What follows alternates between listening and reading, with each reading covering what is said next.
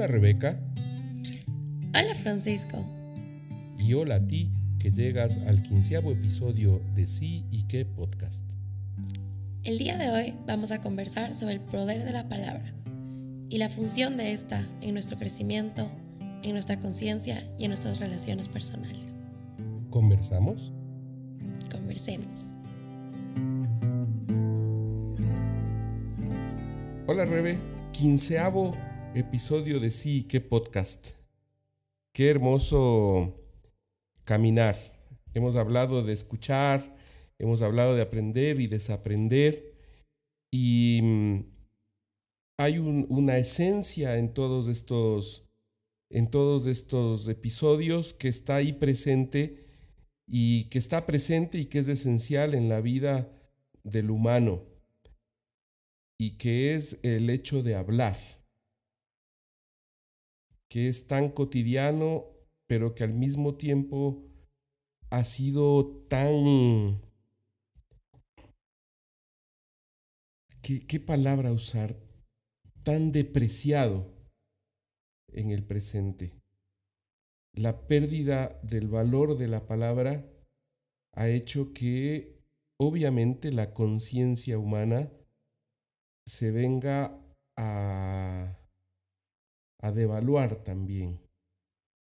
Porque si hemos dicho que las conversaciones son semillas y que escuchamos y que las raíces y que la esencia de todo esto es la conciencia, y sucede todo esto a partir de eh, nuestra conciencia que es lingüística. Somos seres lingüísticos los humanos.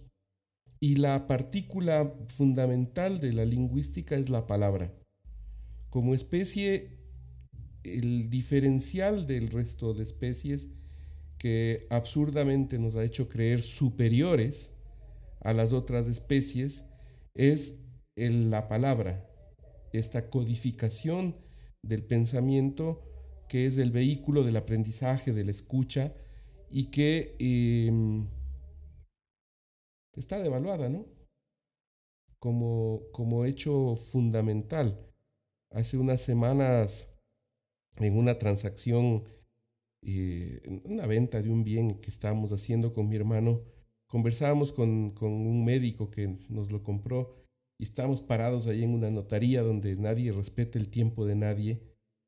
Y nos dábamos cuenta cómo estas entidades que son poderosas, las notarías, eh, son como unas certificadoras de la palabra, pero que a la larga terminan certificando la corrupción. Es, es dramático esto. Y, y tanto esta persona como nosotros, con mi hermano, decíamos, los abuelos nuestros hacían negocios de palabra y se daban la mano y estaba hecho. Y no había poder humano que haga que esto se rompa. Pero hoy necesitamos papeles, firmas, documentos, notarios y una cantidad de cosas que es lastimosa. Que es lastimosa. Y entonces, pensando en este hecho de la palabra, podemos irnos al, a la historia de la humanidad y me quisiera imaginar cómo empezó a estructurarse el lenguaje en los humanos, cómo en esas primeras comunidades humanas, para poder entender una cosa u otra, se pasó de la gestualidad al sonido y del sonido al acuerdo del sonido, y cómo esto después eh, empezó a graficarse, a codificarse y surgió la palabra. Y en la tradición cristiana, en la Biblia, muchas veces se habla del verbo. Por ahí en el Evangelio de Juan hemos encontrado, ¿no? Que en el principio solo era la palabra. Y un poco antes, cuando eh, se da la encarnación de, Jesucristo en este mismo mito cristiano, y se habla de que el verbo se hizo carne. O sea que Dios, que es palabra, vibración total, se vuelve humano. ¿A través de qué? De la palabra. Y de una declaración en este mismo mito de la Virgen María que acepta concebir a este hijo. Y a partir de ese hecho, entre comillas, cambia la historia de la humanidad, o por lo menos se parte en dos. Es bellísimo esto, es bellísimo. Pero en el devenir de lo humano, lo que sucede es que esta esencia de la palabra y esta sacralidad de la palabra eh, se ve confundida. El viejo Platón, desde el modelo de, de la filosofía, nos hablaba de la existencia de un mundo ideal y de un mundo real que no existía, que era solo un reflejo del mundo de lo ideal y que él decía que las cosas del mundo de lo ideal se traían al mundo de lo real eh, a través de la palabra. Entonces la idea de árbol viene al mundo con la palabra árbol, que la palabra podría ser una codificación o una gráfica, no importa, pero que significa lo mismo.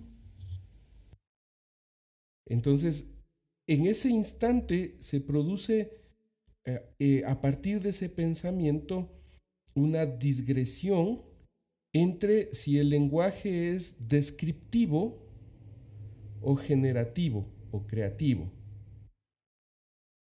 estudiando un poco esto, hay un momento en la filosofía en la que deciden que sea descriptivo, pero en realidad eh, muchos filósofos creen que la humanidad habría sido otra si se iban por el camino de saber que hoy sabemos que el lenguaje es generativo. La palabra crea la realidad. Y todo este cuento que está en, el, en el mito cristiano y que está en otros, en otros mitos religiosos, parten de allí, de la palabra. Por eso hay los libros sagrados, por eso los humanos buscamos dejar huellas y estructuramos el lenguaje, porque hay una esencia nuestra allí. Esto es maravilloso, ¿no? Porque creo que desde ese lugar y desde ese platonismo entramos en, en algo que podría ser muy platónico, el recuperar el valor de la palabra. Sería bellísimo, ¿no? Que podamos eh, darle nuevamente ese valor a la palabra, empezar a habitar en la posibilidad de crear desde la palabra, de darnos cuenta de que creamos a partir de la Desde ese lugar a través del cual yo digo lo que soy. Exactamente, exactamente. Yo soy y como soy digo. Como soy expreso. Y ese ser único y repetible que eres cuando se expresa, imprime una huella que es el derecho más básico de un ser humano, el derecho de autoexpresión, que me da un lugar en el mundo. Y es un lugar que nadie puede tocar y que es el generador de la dignidad humana. Esto es eh, hermoso y terrible es hermoso porque refleja el tesoro que es cada ser humano y es terrible porque muchos modelos y muchos sistemas históricamente arrancaron al humano ese derecho. El mismo hecho de privarnos en, en, el mundo ancestral del acceso a las sagradas escrituras, a los libros, el entregarle, por ejemplo, eh, en el tiempo del oscurantismo, los libros del conocimiento a, las, a las abadías, fue una privación de desarrollo de la conciencia de la humanidad y una forma de ejercicio absurdo del poder. Por eso la creación de la primera imprenta es una de las revoluciones más bellas de la humanidad. Y es en donde empieza a cambiar el paradigma de la información del que hemos hablado de, que, nos lleva de ser buscadores a ser discriminadores, pero que tiene como esencia este hecho de la palabra. A mí me, me fascina el tema, puede resultar un poco abstracto, pero si empezamos a entender, por ejemplo, la diferencia entre una afirmación y un juicio, solo con esa distinción la vida puede cambiar. ¿Por qué? Porque es distinto decir, Rebeca em, llegó a tiempo hoy. Eso es una afirmación. ¿Por qué? Porque todos los que teníamos que llegar vimos que Rebeca llegó a tiempo. Esto está convalidado con la realidad. Pero si yo digo Rebeca es muy hermosa porque es siempre puntual, eso ya no es una afirmación, eso es un juicio que yo hago porque tengo información y porque hay un contenido personal que se proyecta en esto, en esta... Claro, y en el juicio entra mucho la experiencia propia. Exacto, entra mucho el, la carga el observador que yo soy de la realidad. ¿Te acuerdas del observador? Lenguaje, cuerpo, emoción.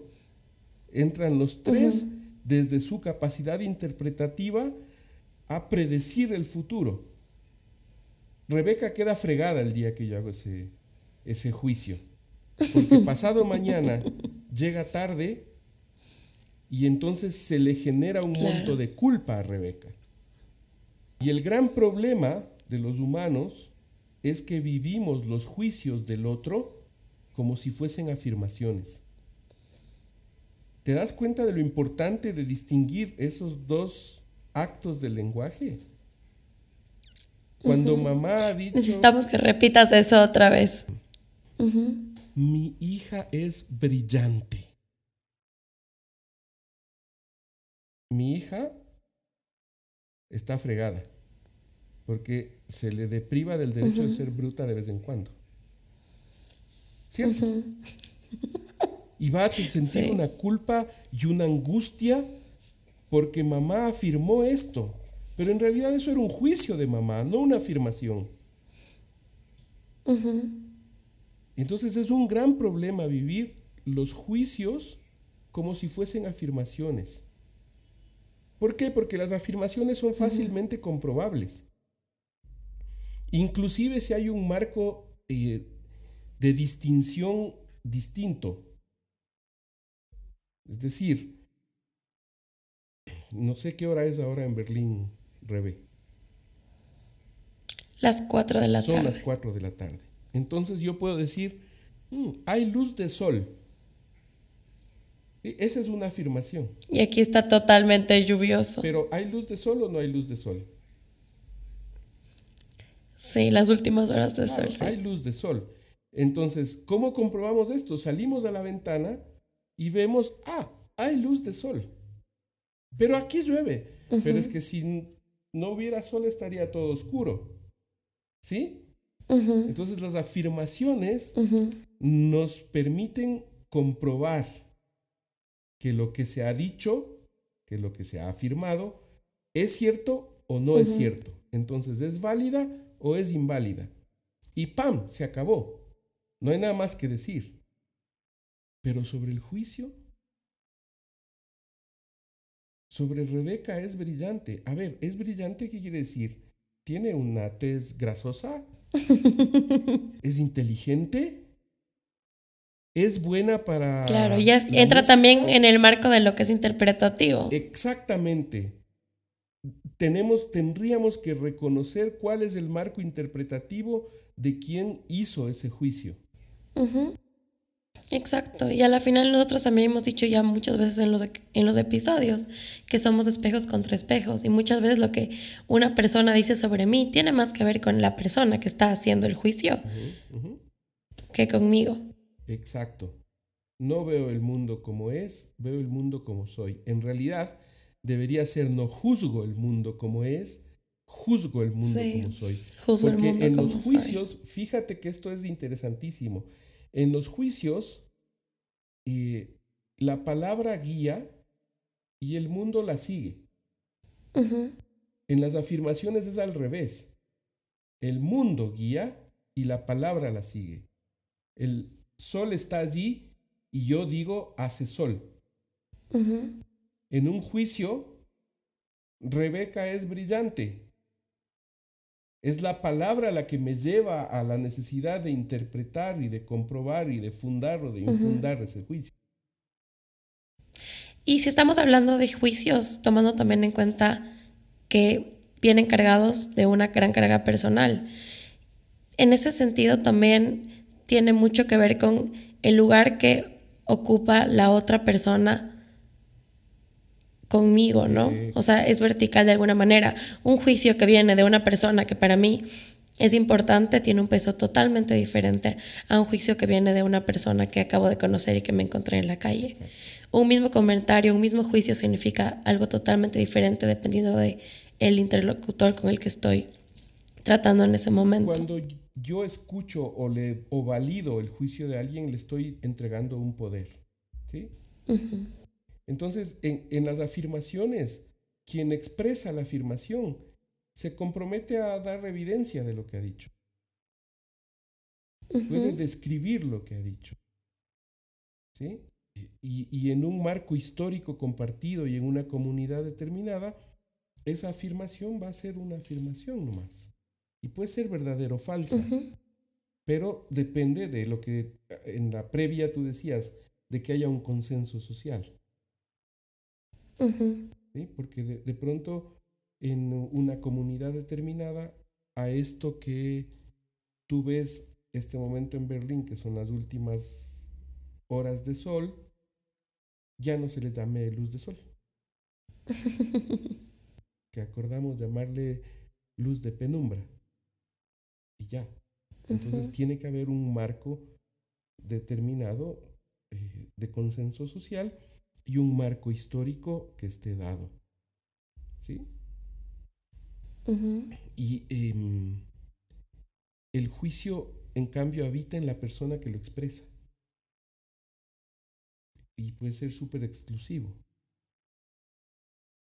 Y, y no hay un compromiso de validez,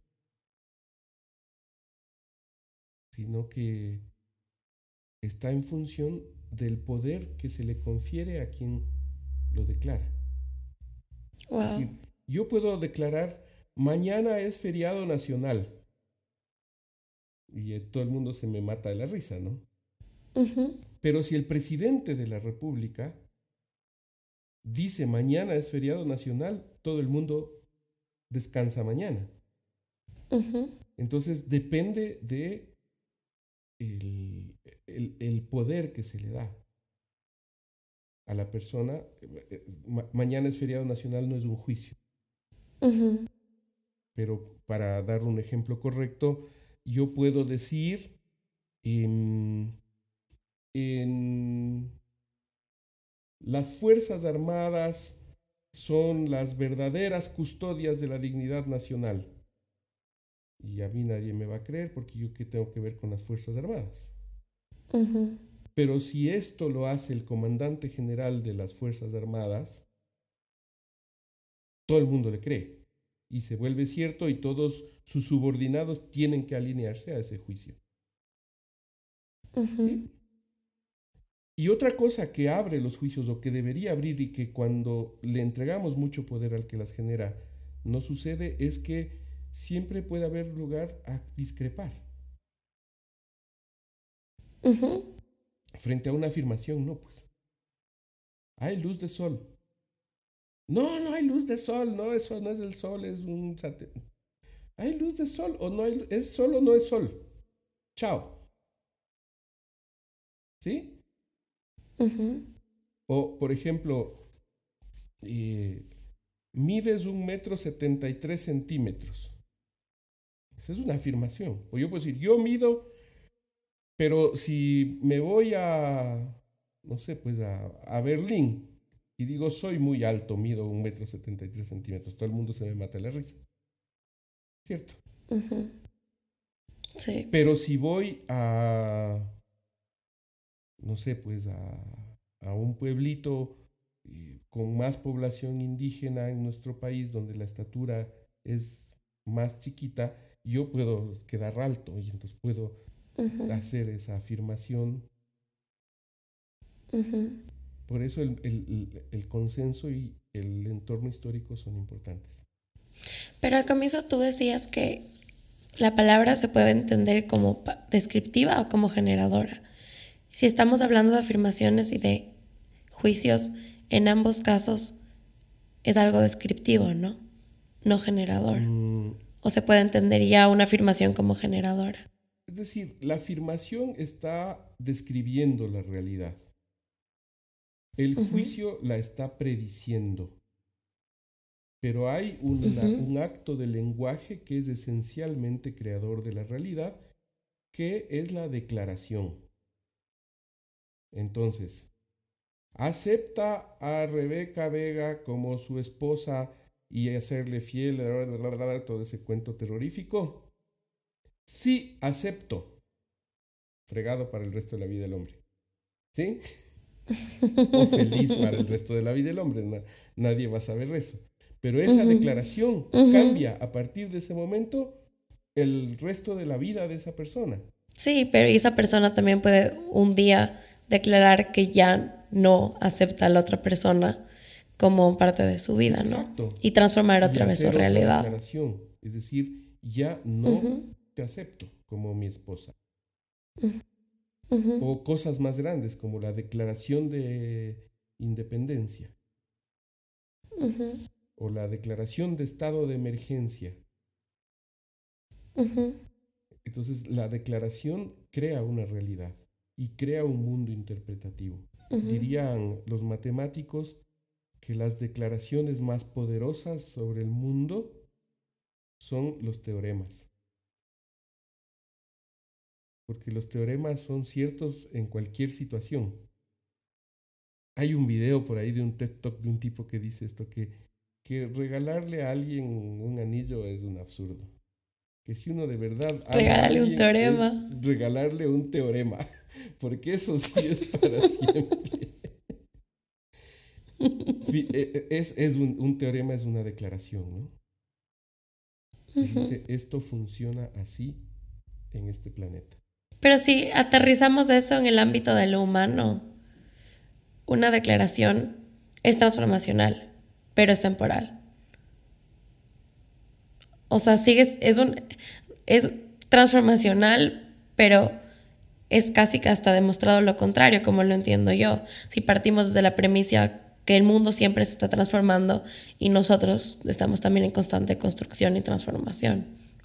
Sí, es decir, el mundo es transformacional. Y, y podríamos decir que las declaraciones tienen cierta vigencia. ¿sí? Cierta vigencia. Creo que esto es eh, como lo, lo, lo, más lo más adecuado de decir y son capaces de modificar el mundo pero el mundo está en constante modificación. ¿Sí? Sin embargo, cuando hago una declaración, el mundo, y me refiero a esto al mundo interpretativo, se tiene que adaptar a esa declaración. ¿Sí? se crea un mundo nuevo. O sea, la declaración nos lleva hacia el futuro y nos invita a la acción. El momento que yo declaro algo, de por sí la declaración es ya tan transformacional que viene con un aspecto comportamental. Exactamente. Y entonces ahí también a veces confundimos afirmaciones con declaraciones. O sea, la, la, afirmación es, no es tan profunda ni, ni tan transformacional como la declaración. La afirmación es una descripción del instante. Y lo que hoy, este momento es cierto, en 12 horas ya no es cierto. Hay luz de sol. Pero si es que yo estoy pensando, por ejemplo, en una declaración de amor. Lo que una declaración de amor, si es que hoy es cierto, después puede igual no ser cierto, ¿no? Dejo, puede dejar de ser. Igual viene a transformar. Pero ¿cuál es la diferencia ahí? Porque yo puedo afirmar, yo te amo, y te puedo comprobar. Bueno, y ahí se vuelve más complicado, porque comprobar que te amo puedo comprobarte a través de las acciones, pero ¿cuál es la diferencia entre una afirmación y una declaración si es que hablamos, por ejemplo, del amor? La declaración trae un compromiso, Y la declaración de amor implica una declaración de aceptación del otro. Cuando tú declaras el amor ya estás enamorada, pues. Y no sabemos si el otro está enamorado. Entonces, cuando declaras y la declaración em, entra en el mundo interpretativo del otro, hace también su declaración. Y cambia el mundo para los dos. Aunque no pase nada más. Si, si yo te digo, Rebeca, te amo, tu mundo ya cambió, ¿cierto? No sabemos a dónde se va porque el plano de la individualidad es distinto, pero ya cambió. Y estás haciendo una declaración desde tu ser. ¿Cómo sería una afirmación? Rebeca ama a X. Esa es una afirmación. ¿Cómo lo compruebo? Porque el amor huele a fritada, decía mi abuelo. Entonces, cuando alguien ama a alguien, es obvio que es amor. Es obvio, sí. No es otra cosa. Pero eso me conecta a mí de alguna manera con conversaciones que he tenido últimamente con amigos. Creo que la mayoría pertenecemos a los millennials slash centennials. Y creo que entre la mayoría de nosotros hay un consenso que de alguna manera nuestra generación tiene una incapacidad de llevar las cosas al compromiso, una incapacidad de llevar las cosas a la acción. Y en ese sentido, me hace a mí pensar un poco que yo puedo declarar algo, pero el momento que declaro algo y no lo llevo a la acción, la palabra está de alguna manera vacía o me estoy equivocando. Sí, es que las declaraciones requieren de tres cosas. La primera, que yo tenga el poder para cumplir la declaración. Que dentro de ese poder haya una fuerza y una autoridad. La autoridad es un poder que me ha sido otorgado. La segunda es que la declaración sea válida. ¿Sí? Y esa validez también está asociada a la, al poder que tiene la persona. Cuando es algo tan personal como la declaración de amor, es tu poder personal el que cuenta. Listo. Pero cuando yo declaro voy a formar una empresa y no tengo ni un centavo ni una idea, no es válida. No es válida, ok. Y la tercera cosa que es fundamental en una declaración es el compromiso que asumimos del instante que la declaramos. Y ese compromiso viene automáticamente de la validez de mi declaración, ¿sí? Y al hecho de que yo me pueda comportar de modo consistente, coherente con la realidad nueva que he declarado. Entonces una declaración implica poder, validez y compromiso. Y entonces puede cambiar la realidad. Esto es gigante, podemos hablar muchísimo, mi querida Rebe, pero lo que yo quisiera dejar como mensaje ahora eh, de esto que, que, se me ocurre que está siendo una primera parte, ¿no? Porque hemos hablado de algo lindísimo que trajiste tú a colación y que este momento a lo largo de la conversación lo veo como hermoso llegar allí y es como la palabra nos conecta con la vulnerabilidad. Porque cuando hablamos de poder, de compromiso, de, de, validez, de que el mundo siga la palabra o la palabra al mundo, estamos conectándonos con nuestra vulnerabilidad. Pero al mismo tiempo de con nuestra vulnerabilidad, con nuestro inmenso poder para cambiar nuestra vida y cambiar la vida de nuestro entorno. Y detrás de eso hay otro tema que también deberíamos tratar en su momento, que es el tema de la coherencia, que es esencial para que la palabra tenga estas tres cosas fundamentales. Dos que las conocemos, significado y significante. Y la tercera, vibración, o sea, alma. Lo que decía León Gieco.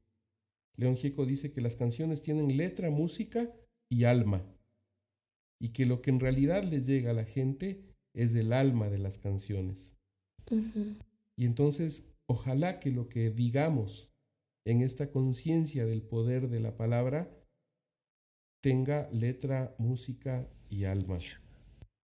Y que esa alma sea la que les llegue a las personas. Ojalá que esto que hemos conversado hoy pueda tener para la gente que lo escucha letra, música y alma. ¿Te gustó? Escúchanos todos los domingos. Puedes encontrarnos en las redes como en Instagram, arroba sí que podcast. En Facebook como sí y que podcast.